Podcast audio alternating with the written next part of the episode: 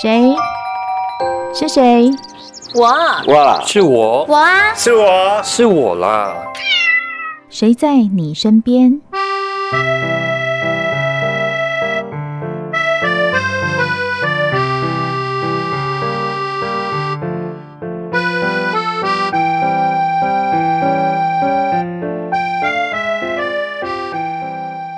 朋友您好，欢迎收听今天的《谁在你身边》，我是梦萍。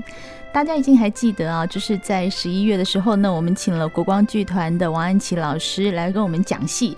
讲什么呢？讲国光剧团在年底推出的这个又疯又鬼的鬼风京剧唱念做打之极致发挥，真的是越听越觉得不够不够不够，还要请老师来讲戏。所以今天安琪老师又在我们的节目现场，老师你好，啊、呃，听众朋友大家好，呃，金钟女神孟平好，不要讲我好害羞，没有啊，就是啊，上次讲这个戏，一直听一直听，我都觉得好精彩，就像老师讲的。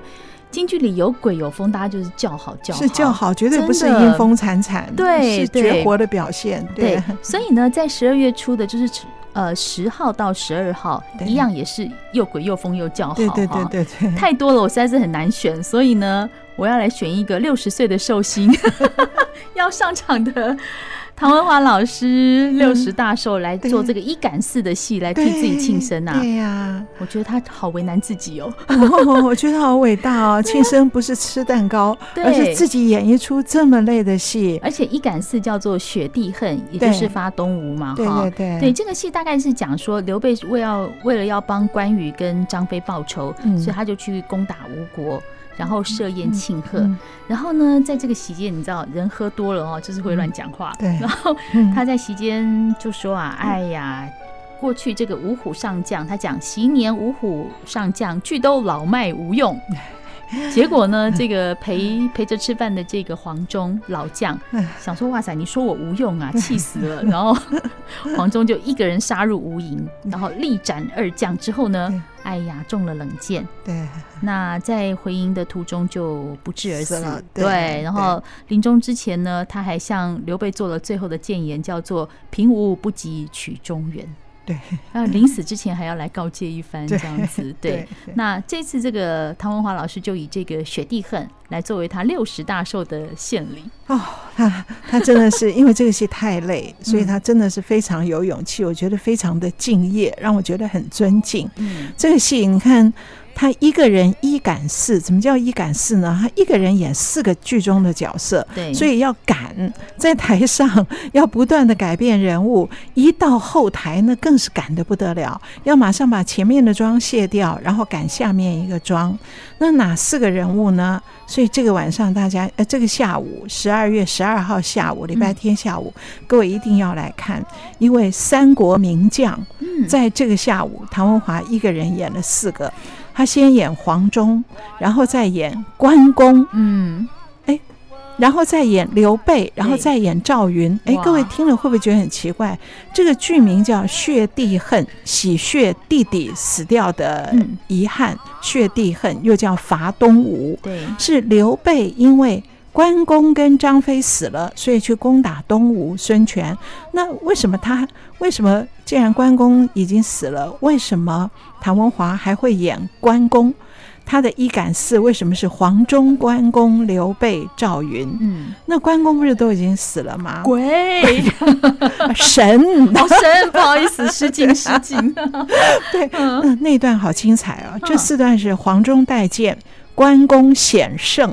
哦，然后刘备哭灵，哭二弟三弟的灵灵位，然后赵云救驾，因为刘备哭灵以后，结果在白帝城啊就被火攻啊，然后烧得一塌糊涂，最后幸亏赵云来救驾，所以你看这个戏多热闹。而我最喜欢看中间第二段，就是关公险胜。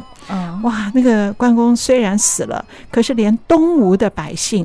都把他的神像供在自己家里面，嗯、那结果呢？他的儿子关公的儿子关兴，他儿子要报父亲的仇，所以去跟那个东吴大将潘璋两个人对打，可是儿子打不过，打不过就逃到这个民宅，然后那个潘璋。潘璋是由李嘉德来演哦，嗯、也追到这个民宅。你想想看，这多惊悚！嗯、对，仇人相见，分外眼红。而潘璋一进来，抬头一看，为什么挂着关公的像在这里？啊，这个这个是我们的敌人，东吴百姓怎么可以供奉关公？他怎么成神呢？怎么可以供奉他？所以潘璋爬上桌子，要把那个神像撕掉。对，嗯、结果一掀神像，关公就显灵了。哇！而且不是关公一个人，关公旁边还有。关平跟周仓，嗯，哦，关公是红脸，关平是白的，周仓是黑的，哇，所以那个神像那幅画像就是三个人，红黑白，然后这个画像一撕就出现三个演员，嗯，哦，唐文华演关公，说唐文华开口大叫一声，哇，那个潘璋要从桌子上翻下来，吓到了，吓到了，哦哟，所以这这一段我最喜欢看这个四段里面这一段。特别的惊悚，特别的好看，嗯、而且你想想看，唐文华那个那个身材往那一站，真的像天神呢。对，那个魁梧壮大，对对对，哦、那个气场一定很强，哦，非常强大啊！所以一下子他露出面来的时候，嗯、哦，不止潘璋吓死，全场观众你几乎要 要起立了。对，关老爷在面前，嗯、所以这样的一出戏，血滴恨。好，又叫伐东吴。有的人用最简单的方法叫大报仇，哦、就是刘备去给关公、张飞报仇，好直接，好直接，就去跟孙权打。嗯、就这那这个戏，你想想看有，有嗯。哇，然后刘备哭，二弟三弟那又是唱功戏，是，所以前面黄忠哇，黄忠是全身扎靠，然后拿着他的刀，是一个靠把老生戏，所以唐文华这一天。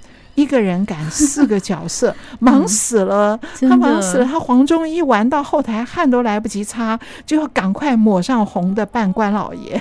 哇，这后台光是光是想就觉得这个很难呢、欸，因为你看他他你看老生黄忠嘛，对啊，要唱作并重，对啊，然后关公又是红生，红生，对，然后呢，刘备哭灵啊，又要讲那个，对，要要唱严派唱腔，对，哇，这这个讲到这个严派唱腔，一定要给大家听一下。我们现在请大家一起来。欣赏这个唐文华老师唱的《刘备哭灵》。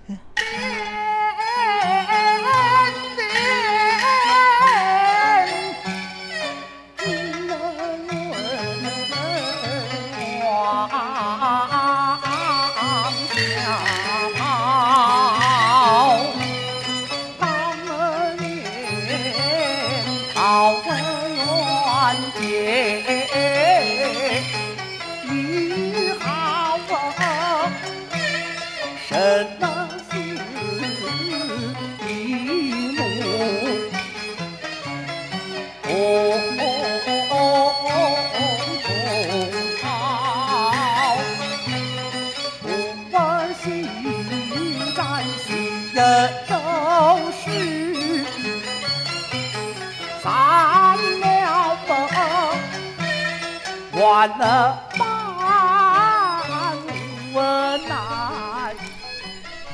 真的是非常的精彩，唐老师用这个来做自己的六十大寿的一个纪念。我觉得很棒哎，因为我们过生日好像就过过就忘了，就吃蛋糕哎，对，吃蛋糕。但是能够以生日嗯用这个作为纪念，我觉得超棒的，超棒的，真的为他六十年的一个从艺生涯做一个最高的一个记录的总结。对，那六十岁可以做做寿，五十岁也可以，也可以。另外一位老师温宇航老师，对，哎，他们他用这个长生殿来做他的五十大寿啊，对呀，我觉得他们都好棒哦，哇，真的真的是令人尊敬，嗯。因为长生呃温宇航是原来是昆剧演员，后来来到国光才唱京剧，所以他这一次呢，我是特别给他排的是昆剧，他的老本行，专业中的专业，而且昆剧里面这个唱功之难呢，就是长生殿，对。啊，所以长生殿本来非常长啊，有这个五十出，那我们我在这边节选了一个小的全本，嗯，好，那可是把所有重点的唱功跟表演。集中在这里。那我自己有一个脉络，我认为啊，我读那个原来全本的五十出长生殿的时候，我很不喜欢这个唐明皇。我一来，我觉得他就是好色。我看到那个年轻的杨贵妃，哦呦，国色天香，就流口水，就流口水，然后一直在那边叫妃子妃子，然后那玩意叫飞鸭子，好像叫飞鸭子一样的，对不对？就是一开始就流口水好色，然后等到马嵬坡六军不发的时候，他又那么软弱，他又舍弃了他的妃呀，对呀，妃呀，对呀，让那个杨贵妃就这样子眼睁睁的，杨贵妃可能是撒娇吧，说了一句说你就让让我成全你吧，哈，免得给你增加负担。结果没想到，本来是矫情一句，对，结果唐明皇说，唐明皇说。那妃子执意如此，就谁执意啊？谁执意啊？但凭于你，谁执意？可恶！所以我觉得他那一刻可恶死了。嗯、然后接下来呢，最后这个戏又演到什么月宫团圆？嗯、哎，我最讨厌这种戏了。然后死了到天上，到月宫嫦娥面前去团圆，矫情，矫情，我很不喜欢这个，嗯、所以我挑了几出啊，我把月宫团圆删掉了。嗯，然后我就我想。讲的就是唐明皇这个情感的成长，他从一个很不成熟的人，年纪那么大还那么不成熟哈，起先那么好色，然后到马嵬坡那么软弱，嗯，然后情感那么不成熟，可是接下来他在杨贵妃死了以后，剩他孤独一个人的时候，他开始因为思念而逐步反省自己。当一个人可以反省的时候。他就有了成长的空间，你就会原谅他了，我就渐渐原谅他了。对，你是不是觉得他欠那个贵妃一个道歉？欠欠的非常严重。嗯，那么好在当这个安史之乱平定，他从四川回到当日长安的宫殿的时候，一看，哇，这个宫殿空了，物是人非。那那个时候他。为杨妃塑了一个塑像，塑了一个雕像，然后他迎接这个雕像回来的时候，他痛哭失声，然后那一刻，他终于。好像突破心房一样，唱出了说：“我当时如果肯将身去抵挡，未必那个六军统帅陈元礼他会冲撞我，未必他直犯君王。而纵然犯了又何妨？纵然他侵犯我又怎样？我跟你拳台上，黄泉上，我也跟你永成双。不要像我现在孤零零一个人。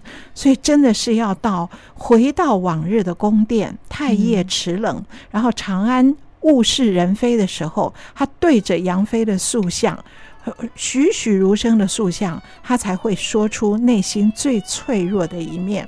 那么这一刻，他也是有悔有恨，有悔有恨。可是他以前定一个君王，他不肯说出来。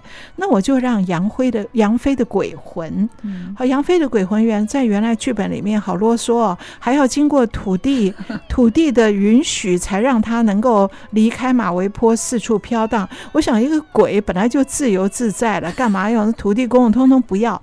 我。就在杨飞死了以后，就让他的鬼魂一路追随着唐明皇，只是唐明皇看不到他，所以有一点那个人鬼阴阳两合隔两隔，然后他随时觉得，哎，好像有人在追随我，可是回头又找不到，就营造这种阴阳两隔，可是彼此情牵这样的一种气氛，而一直到。杨贵妃也回随着他回到往日长安宫殿，听到唐明皇说出了内心的脆弱。嗯，这一刻，他的魂，杨妃的魂，就跟他所塑造的那个雕像合而为一了。嗯，所以我觉得这个戏我挑选的这个重点，小全本的重点是唐明皇情感的成长。他的情感成熟了，杨贵妃的情感也得到净化。从此我不不再飘荡，我跟你相依相偎，虽然隔着阴阳，所以魂跟那个相要合而为一。所以这个是我们我跟温宇航一起想的。我为我为他庆生，为他选了这个戏，然后他自己很兴奋，他就。在想要怎么样让这个戏更有发挥，他就想到说，让周慈爱饰演那个宫中的乐官李龟年，让李龟年的唱弹词的唱能够穿插串在这个各出之间，所以我们就可以听到整个故事是一个宫中的乐工。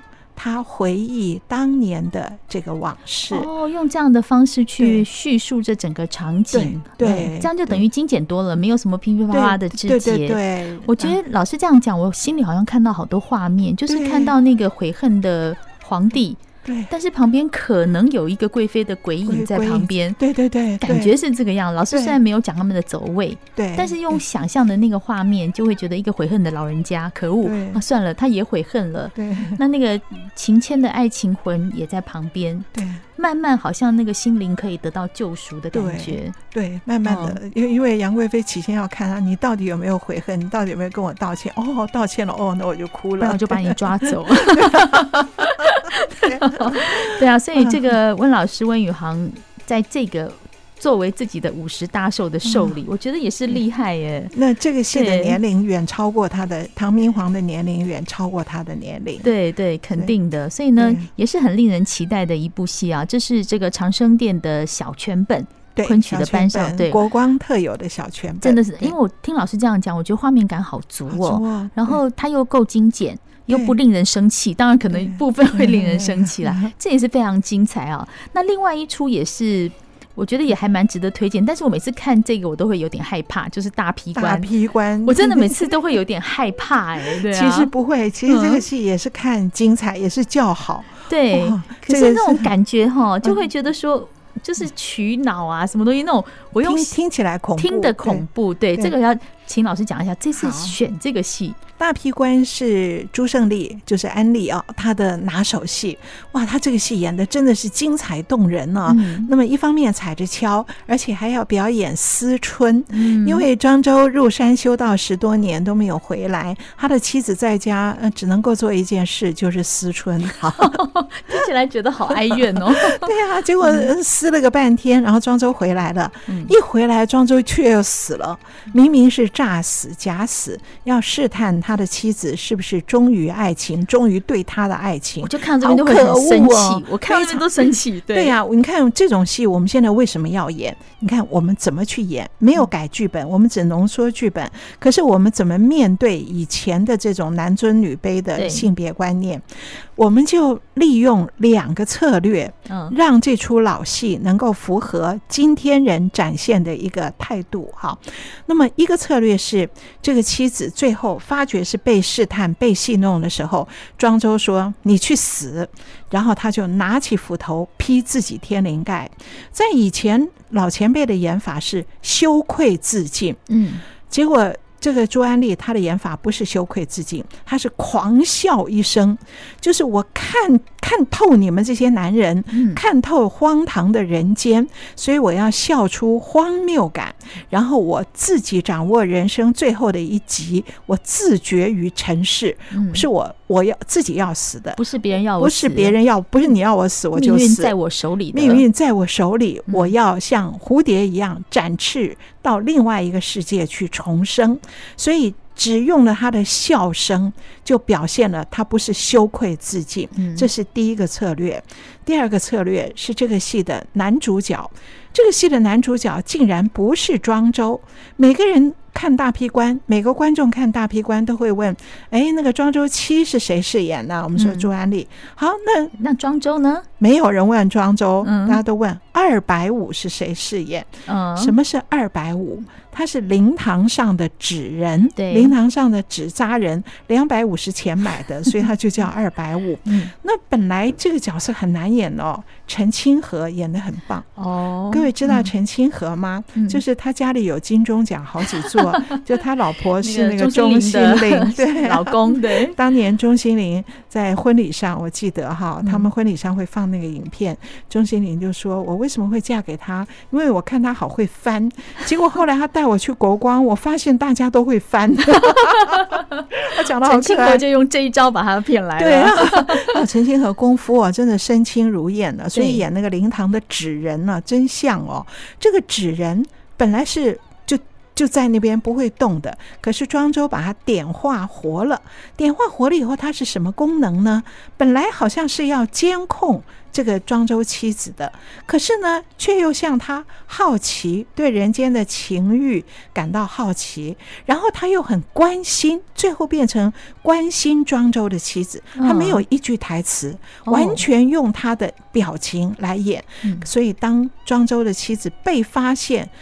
那个棺材里面的，原来庄周没死，是诈死的时候，庄周妻子非常尴尬的时候，那个二百五就好关心他哦，过来看看他，没有人人不能乱动，他是还是一个假人纸人站在那里，可是他的表情就看到，然后最后当庄妻自尽的时候，这个二百五遮住眼睛。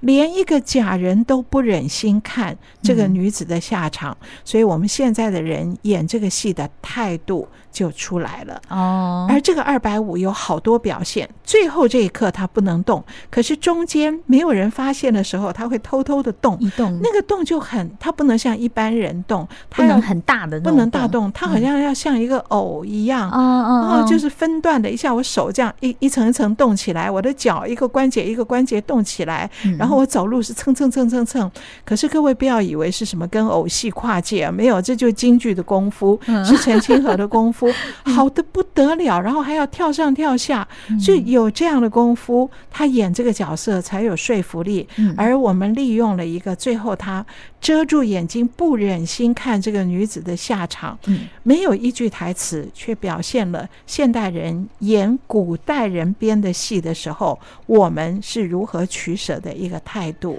我很喜欢国光剧团，就是因为国光一直在跟着时代走。嗯，就是古人的戏，可能我们现在看就生气呀、怒骂，但是我们可以用现代人的观点，对，跟眼光去诠释它，让你看起来觉得好吧，我心情好多了。但是也可以从这边看到，说原来以前的人是那样，是我们现在可以活在我们自己的时代跟感觉里。那又是另外一个，我非常的珍惜啊。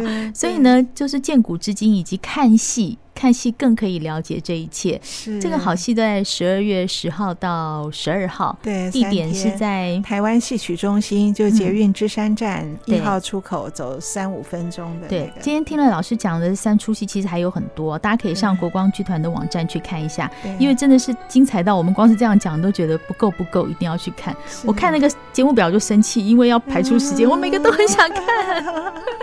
今天很谢谢国光剧团艺术总监王安琪老师来我们。现场啊，跟我们解说这么好的戏，谢谢老师，谢谢谢谢梦萍，谢谢您收听 今天的《谁在你身边》，我是梦萍，我们下次见喽。